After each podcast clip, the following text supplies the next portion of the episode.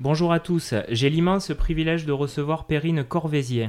Durant sa carrière, elle a accompagné les plus grandes enseignes dans leur transition digitale, de Lancôme à Maison Hulins en passant par Hermès ou encore Chanel. Perrine a conduit de grands projets d'innovation dans un environnement international. En 2021, elle s'intéresse à l'orientation scolaire avec son podcast Azimut. Elle s'adresse alors aux parents qui aident leurs enfants à construire leur parcours. Donc on va bien sûr parler de tout ça. Perrine, bonjour. Bonjour Jérémy. Alors, beaucoup d'expérience, euh, mais revenons quelques années en arrière. Euh, quel enfant étais-tu? Alors, je savais que tu allais me poser cette question parce que tu la poses à tes invités, et donc j'y réfléchis. Je crois que j'étais une enfant libre, vraiment. C'est-à-dire que j'étais une enfant qui aimait décider par moi-même, pour moi-même. J'étais dans une famille nombreuse, l'aînée d'une famille nombreuse, mais j'aimais faire ce que j'avais envie de faire. Et je crois que ça a été euh, très important dans ma jeunesse, dans mon adolescence et tout au long de ma vie finalement. Ça, je me rends compte que c'était important pour moi. Est-ce que tu avais des rêves? Je crois pas. En fait, je crois que je voyais pas très loin. Euh, je crois qu'en tous les cas, on ne me posait pas forcément la question et donc je ne m'étais pas forcément autorisée à avoir des rêves. Je, en tout cas, j'étais contente d'être heureuse, ça c'était important. J'avais cette quête du bonheur, mais pas forcément à long terme. Alors on va parler euh, un peu plus tard de l'orientation, mais euh, toi, quand tu étais jeune, comment s'est passée l'orientation? Est-ce que tu en as un bon souvenir ou, c'était plutôt douloureux? Alors ça a été euh, presque un non-sujet, je vais te raconter. Comme j'aimais décider, j'avais aussi décidé que j'aimais pas, pas l'école, j'aimais pas le lycée, j'aimais pas travailler. Donc j'étais assez nulle et dans le lycée où j'étais, on avait dit que j'aurais jamais mon bac. Donc quand est arrivée l'année de terminale, bah en fait, l'orientation post-bac, finalement, c'était pas tellement un sujet parce que je ne devais pas avoir mon bac. Et donc, j'ai quand même passé euh, un test d'anglais pour aller à Nanterre et puis un petit concours pour une école de commerce. Et j'ai eu les deux. J'ai été admise en BIDUG à Nanterre, anglais éco, et euh, au CESEM, une école euh, après bac, une école de commerce après bac, qui me ramenait à Reims et à Londres dans mes origines. Et j'ai eu mon bac avec mention. Waouh! Donc finalement, tout s'est bien passé. Mais ce qui fait que j'ai presque eu cette orientation-là euh, par défaut, euh, ça peut être un vrai sujet. Alors on va passer euh, justement à ta carrière professionnelle. Hein. Je l'ai évoqué au début, tu as travaillé pour beaucoup de très très belles marques. tu as conduit des projets importants dans l'innovation. Est-ce que tu peux nous raconter ben, comment tu es arrivé dans ce milieu, comment on passe justement de, ce bac brillamment obtenu à ces belles marques?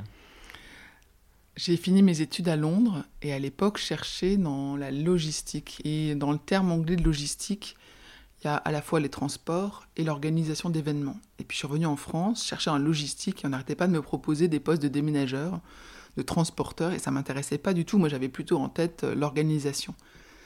Et un jour je rencontre euh, une chasseuse de tête, c'est un bien grand mot en début de carrière, mais Manpower elle s'appelait, je me souviens très bien cette entreprise et euh, elle me dit ah bah, je comprends votre profil, euh, j'ai un poste pour vous et c'est un poste de chef de rayon euh, chez Sephora. Et à l'époque je rentrais de Londres, j'avais aucune idée de ce que c'était que Sephora. Donc je fais un grand sourire, je dis génial et elle me dit ça vous plaît? Ah oui j'adore. Je me suis dit n'importe quoi, je sais pas. Et je lui dis mais pourquoi vous m'avez choisi? J'ai essayé de comprendre pourquoi elle me proposait. Elle me dit écoutez, je vois dans votre CV deux choses. Vous avez été scout, vous avez fait 12 ans de scoutisme, donc vous êtes tenace, vous, êtes, euh, euh, vous avez managé des équipes. Et je vois que vous avez travaillé chez Quick. Et effectivement, j'avais travaillé chez Quick pour me payer mon permis de conduire. Et elle me dit, ben, grâce à ça, je vous embauche. pas très valorisant pour mon grand diplôme d'école de commerce, mais en même temps, c'est comme ça. Donc j'ai commencé chez Sephora. J'ai adoré le terrain. Du terrain, je suis passée à la direction du concept. En fait, J'aimais prendre du recul, j'aimais créer, euh, j'aimais décider encore une fois de, ce qui pouvait être changé. Euh, donc j'ai managé des équipes, ensuite j'ai managé des projets, j'ai managé des concepts. Et puis quelques années après, je me suis embêtée dans mon poste. J'avais beaucoup évolué, j'avais fait des choses incroyables, euh, mais j'étais très jeune et je m'étais dit en fait maintenant il va falloir stagner quelques années pour pouvoir reprendre du galon. Et j'ai vu Internet passer. on était en, avant les années 2000. Et je me suis dit, si je ne monte pas à bord du train tout de suite, après, il sera trop tard, j'y arriverai plus. C'est maintenant que c'est excitant, c'était la bulle Internet. Donc, je suis arrivée en agence web. Je me suis occupée d'un compte euh, hyper important pour l'agence qui était Lancôme, euh, qui appartenait à L'Oréal, avec qui on était aussi en contact. Et puis de fil en aiguille, je suis devenue euh, la spécialiste du cosmétique et du digital. À l'époque, ça s'appelait juste Internet. Chanel m'a repéré, venu me chercher. Et puis la même chose chez Hermès. Donc en fait, ça s'est vraiment fait de fil en aiguille. J'ai construit petit à petit, mais j'étais pas du tout carriériste, donc j'ai pas du tout réfléchi à ce que j'étais en train de faire. Alors on va revenir justement à, ces débuts-là. Euh, en 2000, euh, euh, on vit les débuts du e-commerce, hein, c'est vraiment les, prémices. Et tu t'occupes, tu l'as dit, du site internet Lancôme, enfin en tout cas de, leur stratégie de vente sur, sur ces canaux. Est-ce que tu imaginais une seconde que ce canal allait devenir prépondérant 20 ans plus tard, à ce moment-là Écoute, oui. alors peut-être pas dans l'ampleur d'aujourd'hui, en particulier en post-Covid, où vraiment ça a décollé. Mais venant du terrain, je savais que c'était qu'un client et je savais ce que c'était qu'un client frustré qui n'a pas son produit quand il le veut au moment où il le veut. Et pour moi, Internet, c'était la super opportunité de pouvoir satisfaire un client. Donc j'ai toujours eu en tête ce client final, cette vraie personne avec des bras, des jambes, etc. Et effectivement, Internet, l'e-commerce était un vrai moyen de rendre service à ce client-là. J'ai lu euh, dans, dans ton CV que tu as vu passer les activités en ligne d'Hermès de quelques centaines de milliers d'euros à un peu plus de 30 millions d'euros en 7 ans. Donc comment une marque euh, traditionnelle réussit à accrocher le wagon euh, de cette révolution? Effectivement, alors c'était initié cette vague de l'e-commerce quand je suis arrivée chez Hermès, mais il y avait très peu de produits qui étaient proposés à la vente. C'était uniquement les produits bon, c'est pas un terme qu'Hermès aimerait, mais basique. Donc euh, les, foulards, les carrés de soie, les cravates, les parfums. Hmm. Et moi, j'ai décidé, et j'ai accompagné la marque avec les équipes que j'ai constituées, qu'on pouvait aller beaucoup plus loin et quasiment tout vendre. On a vendu euh, des vélos, euh, on a même envisagé de vendre un hélicoptère personnalisé par Hermès. voilà. Et en fait, on a, in fine, engagé la marque dans la vente de quasiment l'intégralité de son catalogue et puis on a multiplié les pays. Au début, c'était accessible uniquement de France et des États-Unis. J'ai contribué à l'ouverture internationale au Japon, euh, dans plein de pays d'Europe. Euh, on a initié la Chine. Donc finalement, cette croissance d'offres, euh, de services aussi, qu'on a beaucoup accompagné, parce qu'on a fait tout ce qu'on appelle l'omnicanal, donc c'est-à-dire ce lien entre le terrain et le service en ligne. on a impliqué les vendeurs en boutique aussi. Donc en fait, plein de recettes différentes accumulées ont fait qu'effectivement on a connu une croissance incroyable. Et est-ce que euh, ces marques-là n'avaient pas quand même des freins parce qu'elles vendent des produits très chers avec euh, quelque part tout un storytelling, des vendeurs autour, etc. Est-ce qu'il n'y avait pas euh, quelque part le frein de perdre ce service et de dire je vais vendre un produit unique mais finalement sur un canal un peu banalisé? Bah, c'est toujours le problème du luxe et du digital. C'est à la fois la rareté d'un côté et puis l'opulence de, des contacts de l'autre. Euh, donc c'est de la négo en permanence et c'est surtout euh, remettre au centre euh, le client et son expérience et montrer qu'on n'est pas en train de faire un site catalogue type La Redoute. J'ai rien contre La Redoute, ils font ça très bien. Mm. mais en tout cas, pour une marque comme Hermès, il fallait faire ça différemment, comprendre les codes de la marque, comprendre l'esthétique, comprendre les clients et leurs attentes, leur manière de naviguer. Donc en fait, c'était vraiment faire du sur-mesure pour la marque au fur et à mesure qu'on développait. Moi, j'ai toujours demandé à mes patrons une certaine forme de liberté hmm. en les assurant que j'allais rien casser et que au contraire, j'allais accompagner des marques historiques dans le monde d'aujourd'hui, voire même de demain. Et sur certains sujets, on était assez précurseurs. Est-ce que finalement, c'est pas plus dur de convaincre en interne que de convaincre les consommateurs? Ah bah c'est sûr. La plus grosse difficulté, ça a toujours été euh, les dirigeants euh, de la marque parce que, euh, à raison, ils, sont là pour protéger et amener la marque des années plus loin. Alors depuis 2015, tu continues hein, toujours cette activité, mais en qualité de consultante. alors j'ai vu que tu évoques souvent l'optimisation des transformations digitales. Donc déjà, on est dans l'optimisation, on n'est plus tellement dans la, création et la croissance. Hein. Je pense que c'est ancré dans la plupart des entreprises. Pour toi, quels sont les enjeux pour les marques dans les années à venir alors, dans les marques que je connais bien, qui sont dans le secteur euh, du luxe ou les marques premium, euh, c'est de rester pertinente. Moi, j'adore ce mot de pertinence. Donc rester euh, en accord avec l'évolution technologique et utiliser, exploiter l'évolution technologique. Et puis rester pertinente avec qui ils sont, avec leur vrai ADN. Euh, rester pertinent aussi avec l'évolution du mode de vie des clients. Donc c'est euh, toujours rester en alerte. Donc l'enjeu, est-ce que c'est le métaverse? Est-ce que c'est des choses comme ça? Pourquoi pas? Je ne sais pas dire mmh. aujourd'hui. Aujourd'hui, je vois pas trop encore l'utilité. Euh, et je pense que c'est important pour des marques qui ont un vrai fond et qui ont des vraies valeurs euh, de continuer à être utiles, même si on sait que le luxe est très accessoire. Ah oui, ils investissent un peu déjà dans le métaverse. Bah beaucoup, et, l'avantage de ces marques-là, c'est qu'elles ont des budgets justement pour faire des tests, pour voir. Euh, c'est ce qui est passionnant quand on travaille pour ces, marques de luxe dans, enfin, dans ce secteur-là. Mais en même temps, elles le font. Je pense que des personnes le savent si elles sont initiées euh, elles ne font pas encore un axe de communication grand public. On va parler maintenant de ta deuxième vie. Euh, donc tu as fondé en 2018 les Entrepreneuses du 16. Est-ce que tu peux nous expliquer euh, quelle est la vocation de ce projet? Alors en fait, à partir de 2015, je me suis installée à mon compte, je suis devenue consultante indépendante, j'ai monté des projets avec des associations et je me suis à un moment donné rendu compte avec une de mes amies qui est artisan, elle est brodeuse, euh, elle brode sur tissu euh, de manière industrielle, mais elle brode sur tissu, que elle et moi, qui étions euh, toutes les deux entrepreneuses dans le même quartier, on avait les mêmes enjeux et pourtant des métiers diamétralement opposés. Mais on avait les mêmes problèmes. le même problème de trouver des clients, le même problème de comprendre l'aspect comptable, optimiser sa boîte, demander de l'argent. Et puis, étant des femmes toutes les deux, on avait euh, aussi des problèmes en commun. Euh, alors qui vont effectivement de l'équilibre de vie pro-perso, mais aussi simplement, euh, on sait que les femmes ont plus de difficultés à annoncer un prix juste, par exemple, quand elles font une prestation. Et donc on a décidé de fonder une association de femmes entrepreneuses de notre quartier. Moi j'habite dans le 16e arrondissement à Paris. Et on s'est rendu compte qu'en fait, l'idée euh, plaisait beaucoup. On est à un moment monté à 500 euh, adhérentes d'associations. Ah Là, en fait, on a ah choisi de privilégier euh, celles qui sont vraiment actives, donc on est redescendu à 200. mais on est encore très active, on organise tous les mois des rencontres pour apprendre à se connaître, partager nos soucis, nos réussites, nos astuces. voilà. Et c'était 500 personnes qui n'étaient que du quartier Que des femmes qui avaient monté leur propre structure dans le quartier. En fait, euh, bah, en fait, l'indépendance, c'est, alors, je pense que le 16e n'est pas plus euh, oui, non, mais c'est parce que c'est fourni que d'autres quartiers. C'est pour ça que Mais euh, il y a beaucoup de femmes qui montent leur, leur affaire. Alors après avoir eu des enfants en deuxième partie de vie.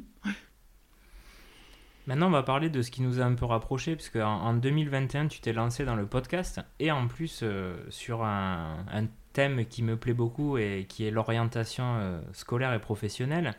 Alors le podcast, ça s'appelle Azimut, et à travers ces formats qui sont un peu plus courts que les miens, hein, qui sont des, formats euh, plus engageants, donc tu vas donner euh, toutes les informations et les astuces aux jeunes, mais aussi à leurs parents, pour réussir leurs études supérieures. Alors qu'est-ce que les auditeurs vont retrouver dans tes contenus? Alors, euh, le, podcast, effectivement, il est composé d'une multitude d'épisodes parce qu'on en est à plus de 200 euh, aujourd'hui. Bravo. Après 9 mois. Énorme. C'est énorme. Euh, les sujets qu'on va retrouver sont divers. Il y a plein de sujets pour apprendre à se connaître. Et en fait, c'est la base de l'orientation.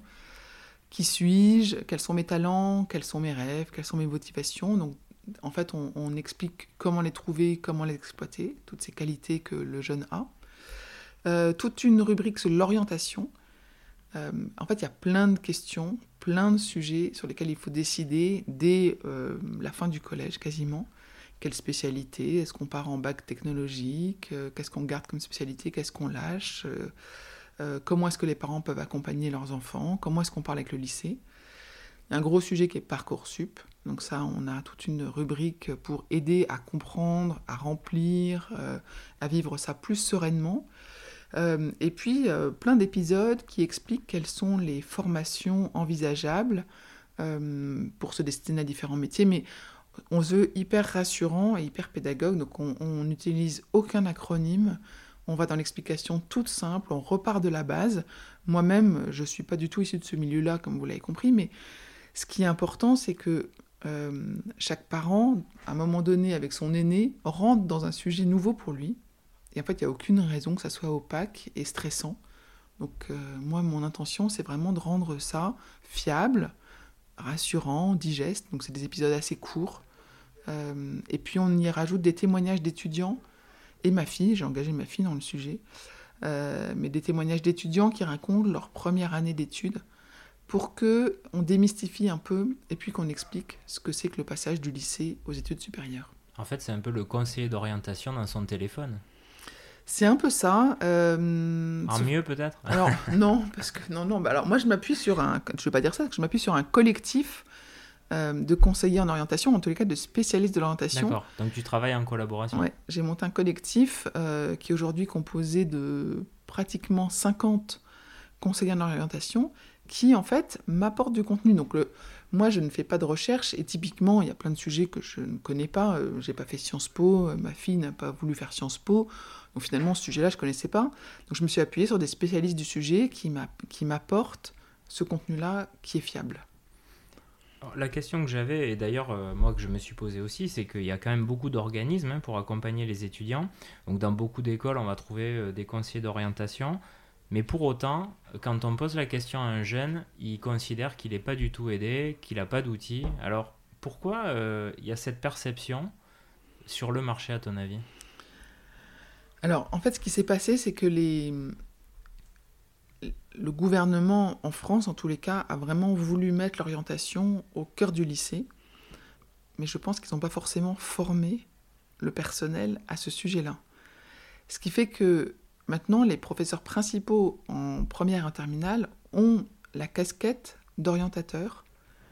Alors c'est vrai qu'ils connaissent bien leurs élèves parce qu'ils sont euh, professeurs principaux, mais en même temps, ils connaissent pas les voies, les parcours possibles. Et concrètement, quand on voit le temps passé par élève, en fait, on parle de minutes. Donc l'orientation, ça ne se décide pas en 10 minutes. Euh, si le jeune n'a aucune idée de ce qu'il est, ce qu'il peut faire, ce qu'il veut faire, on parle quand même normalement d'un accompagnement de plusieurs jours, voire mois. Dans le temps. Dans le temps. Hmm. Là, on est euh, aujourd'hui, les, lycées sont capables de fournir quelques minutes, euh, peut-être deux ou trois fois dans l'année, à chaque élève en lui disant alors t'en es où? Et souvent, on se retrouve en terminale avec en fait l'enjeu, c'est pas de savoir ce qu'on veut faire, c'est est-ce que la lettre de motivation pour parcoursup elle est prête, est-ce qu'elle est bien écrite, est-ce qu'il n'y a pas de fautes d'orthographe? Donc en fait, ils sont accompagnés. Oui, on peut pas dire qu'ils soient pas accompagnés mais ne sont pas accompagnés par des professionnels qui ont eu la formation et l'accompagnement eux-mêmes qui leur permettaient bah, d'être efficaces. Alors, la particularité que tu as, c'est que tu t'adresses euh, aux parents, euh, ce qui est assez rare parce que c'est vrai qu'on a tendance à se dire qu'il faut parler avant tout aux étudiants. Alors, est-ce que tu considères que finalement ce sont un peu les grands oubliés du parcours de l'orientation? Alors, ils sont pas grands oubliés, mais en tous les cas, moi, j'ai choisi de m'adresser à eux pour euh, deux raisons. Déjà, par l'audio et par le podcast, euh, les, jeunes, les très jeunes, les ados écoutent assez peu euh, de podcasts. Donc moi, j'ai choisi aussi d'aller vers là où il y avait le plus d'audience, en tout cas au début, c'est vers les parents. Est-ce qu'ils sont oubliés? Non, parce qu'en fait, tout passe quand même par eux, mais souvent, ça passe par eux avec un espèce de stress et un peu dernier moment.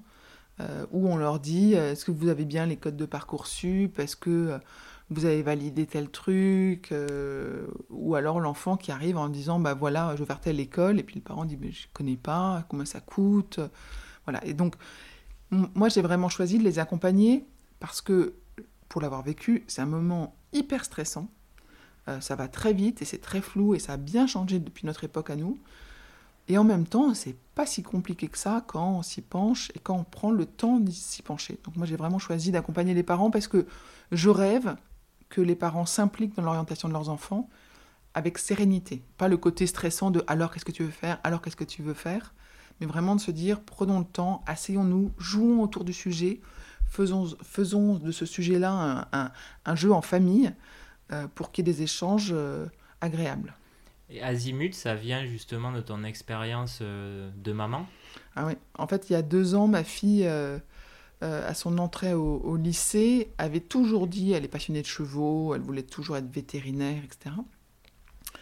Et puis après un premier stage chez le vétérinaire, elle s'est dit, mais quand même, les études de vétérinaire, c'est très long, très compliqué. j'aime pas trop le sang. la vue du sang me, me, dégoûte un peu. Et en même temps, être assistante vétérinaire, ça m'excite pas plus que ça. Donc finalement, peut-être pas vétérinaire. Zut, en fait, c'était bien dommage parce que j'avais trouvé sa voix. Enfin, elle avait trouvé sa voix, c'était génial, une vocation tellement, tellement agréable à accompagner. Et puis, de par euh, ses choix aussi au collège, elle a été orientée vers un bac STMG, donc un bac techno, où là, pour le coup, il n'était plus du tout question de euh, santé animale. Il a fallu tout recommencer à zéro. Euh, et là, je me suis retrouvée devant la forêt d'acronymes, devant ce stress, de, la pression, et puis de la voir aussi, elle, complètement paumée. Alors, nous, on a fait des stages, enfin, elle a fait des stages pour voir, pour discerner.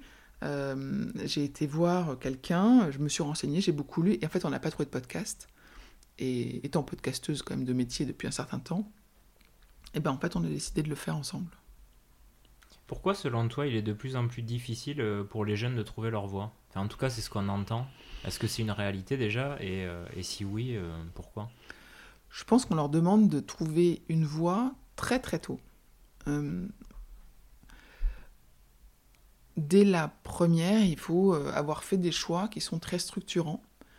Parce qu'aujourd'hui, la réforme du bac euh, est installée et la réforme des études supérieures n'a pas encore suivi. Ce qui fait que euh, le choix qui est fait en première, de laisser tomber les maths, de prendre histoire géo, géopolitique, etc., en fait, ouvre ou ferme des portes. Et euh, c'est compliqué parce qu'il faut choisir tôt et on sait que le cerveau des, jeunes n'est pas encore complètement terminé en fait. Donc en fait, c'est pas qu'ils veulent pas, c'est qu'ils ne peuvent pas prendre des décisions aussi structurantes pour leur vie. Que nous, les parents, en fait, on ne sait pas comment ça se passe. On sait aussi que les jobs de demain n'existent pas encore. Donc en fait, on leur demande de choisir une voie pour avoir un job qui n'existe pas ou qui n'existera peut-être plus. Donc c'est hyper compliqué et angoissant pour eux. Alors j'imagine qu'il n'y a pas une méthode euh, type, mais euh, en gros, à quel âge il faut vraiment commencer à s'en préoccuper et euh, quelles sont déjà les premières étapes à appliquer pour en tout cas ne pas se tromper et être dans les temps? En tant que parent, je pense qu'on connaît bien ces enfants pour les voir travailler à l'école, évoluer avec des amis, faire du sport depuis longtemps. Et moi, ce que je conseille, c'est qu'à partir du collège, on commence à se dire, tiens, mon enfant, en fait, il est très sociable. Tiens, mon enfant, en fait, il aime bien travailler sous la pression. Tiens, mon enfant, il déteste écrire. Tiens, mon enfant, voilà. Et ça, en fait, il faudrait presque se le noter dans un petit cahier et commencer dès le collège. Et ensuite, par contre, dès qu'on arrive au lycée, là, il faut se mettre en mode, je commence à bien comprendre qui je suis de manière structurée, puis à me rendre compte de ce qui existe comme panorama d'études, parce qu'ensuite, en fait, la troisième année, eh ben, en fait, il faut euh, finaliser l'entonnoir, resserrer le choix, faire un premier choix, structurer son discours. Donc en fait, ça va très très vite au lycée. Mais il faut s'être mis idéalement en mode euh, j'observe mon enfant et on en discute dès le collège. Mais pas trop. Ça sert à rien d'aller voir un conseiller d'orientation en cinquième. Hein, ça, c'est pas ce que je dis. C'est marrant parce que j'ai, euh, j'ai interviewé un jeune homme là de 15 ans il y a quelques jours. Euh, et il me disait, on ne nous laisse pas assez explorer au sein du cursus scolaire et même euh, peut-être en dehors. Est-ce que l'éducation euh, devrait se mettre un peu plus, bah, disons, au service de l'orientation? Ah ben Moi, j'adorerais qu'il y ait les emplois au sein de l'école, du collège et du lycée. L'idéal, ça serait de pouvoir avoir des présentations de métiers régulièrement qui viennent présenter. Aujourd'hui, les élèves, ils ont un stage à faire. Donc en fait, où ils ont vraiment du bol et tombent sur le secteur et le métier qui va les passionner, les motiver, les emmener vers leur orientation, où ils n'aiment pas ce qu'ils font. Ma fille, typiquement, premier stage vétérinaire, bah, j'aime pas le sang. Ah bah, si je l'avais pas encouragée à faire d'autres stages, en fait, elle aurait peut-être pas trouvé sa voie. Moi, c'est par les stages. Donc, elle a fait, je crois, cinq stages euh, au lycée. dès qu'elle avait possibilité, un stage de trois jours, un stage de quatre jours, etc., bah, pour trouver euh, sa voie. Et ça, l'école aujourd'hui n'amène pas les différents métiers ou pas suffisamment euh, au sein de l'établissement. Donc il faudrait les, quelque part les laisser rentrer dans l'établissement, parce qu'aujourd'hui, bon, c'est vrai que ce sont les élèves qui vont chercher leur propre stage. Là, l'idée, ce serait de se dire, euh, bah, on ouvre un peu les portes de, mm. de l'école au monde professionnel. en fait, le forum des métiers qui est souvent organisé euh, au lycée, c'est qu'il y a un moment donné où souvent les parents d'élèves viennent présenter un peu leur métier. Ça, on pourrait le faire euh, dès le début avec des métiers un peu. On peut dégrossir déjà qu'est-ce que ça veut dire la communication, les métiers de la communication d'un côté, les métiers de la finance de l'autre, les métiers de la santé, leur montrer qu'il n'y a pas que le médecin, et puis leur faire, leur ouvrir un peu leurs yeux pour que eux-mêmes regardent. Typiquement, souvent, ils consultent euh, des médecins, vont voir des professions paramédicales, mais ne se rendent pas compte que ce métier-là existe et qu'il y en a d'autres un peu connexes à, côté, etc. Donc leur faire réaliser qu'en fait, euh, le monde du travail n'est pas que ce que fait papa ou maman, euh, mais est très varié et qu'en fait, on peut potentiellement faire 100, 1000 métiers différents avec les mêmes capacités si on se met à la place euh, des jeunes hein, qui nous écoutent, certains euh, n'ont pas de réseau ou ont parfois des parents euh, occupés ou très centrés sur un secteur, hein, comme tu le disais, donc ils ne trouvent pas forcément d'oreilles attentives à leurs questions. Comment on fait pour s'informer quand on est un peu seul face à ses choix?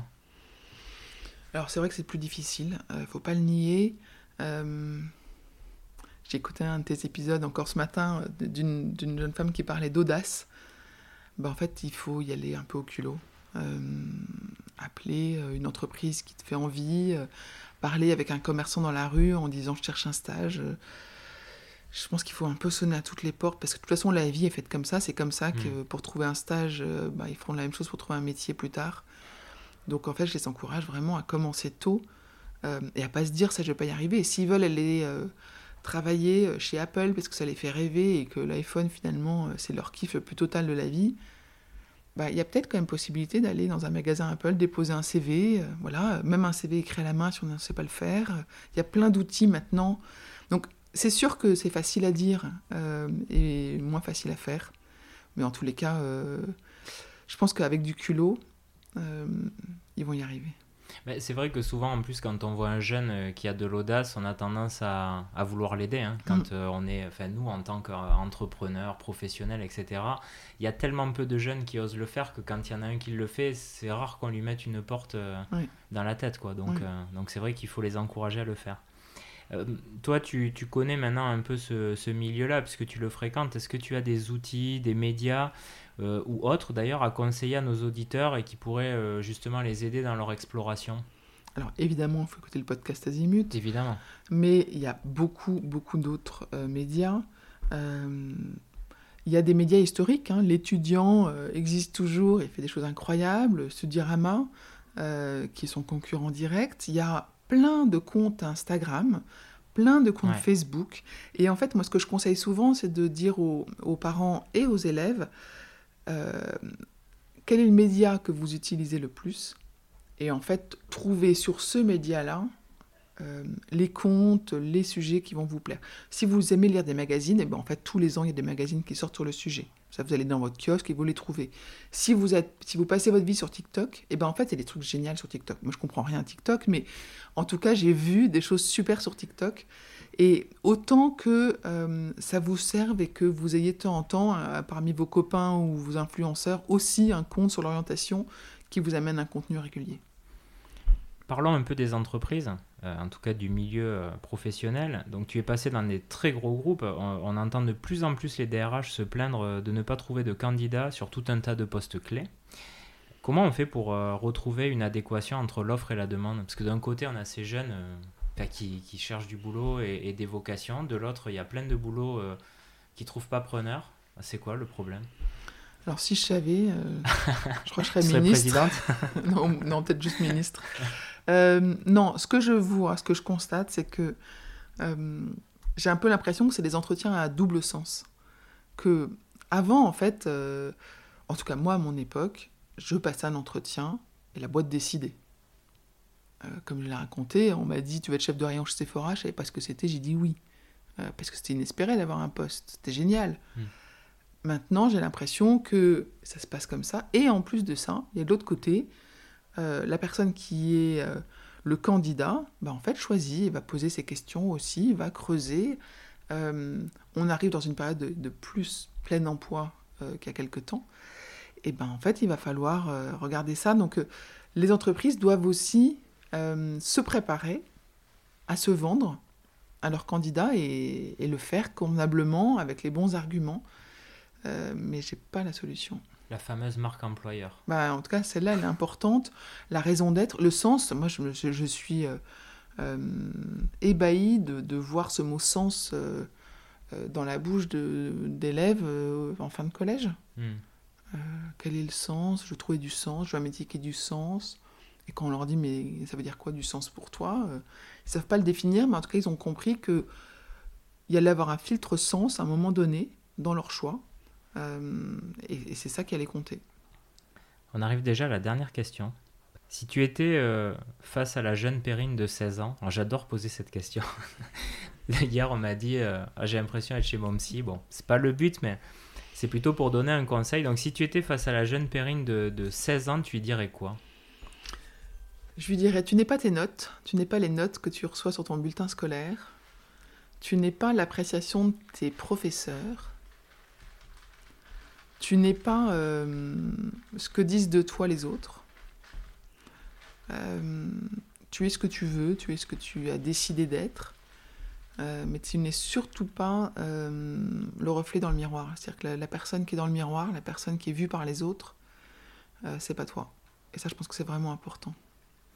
Ben, un grand merci Perrine pour ce regard aiguisé et hyper intéressant sur ce milieu, moi aussi, qui me passionne. Donc on va, on va dire un dernier mot quand même sur euh, le podcast Azimut. Est-ce que tu peux nous dire la fréquence et quand est-ce que ça sort, où on peut le retrouver? Alors, euh, Azimut, qui est le podcast de l'orientation, est disponible sur toutes les plateformes de podcast. L'avantage de consulter sur le site azimut-podcast.com, c'est qu'il y a des listes de lecture qui vous guident un petit peu. Euh, et la fréquence de diffusion, elle est finalement quasi quotidienne. Il y a presque un épisode par jour. Euh, mais euh, l'objectif, c'est pas d'écouter tous les épisodes, c'est de trouver sa voix. Ce que j'aime bien dire, c'est que je suis la voix pour trouver sa voix. c'est joli. Voilà. Ce sera le mot de la fin. Un grand merci, merci. Perrine. Et puis, euh, bah, de toute façon, j'encourage tout le monde à écouter Azimut et, euh, et puis à trouver votre voix. Merci beaucoup.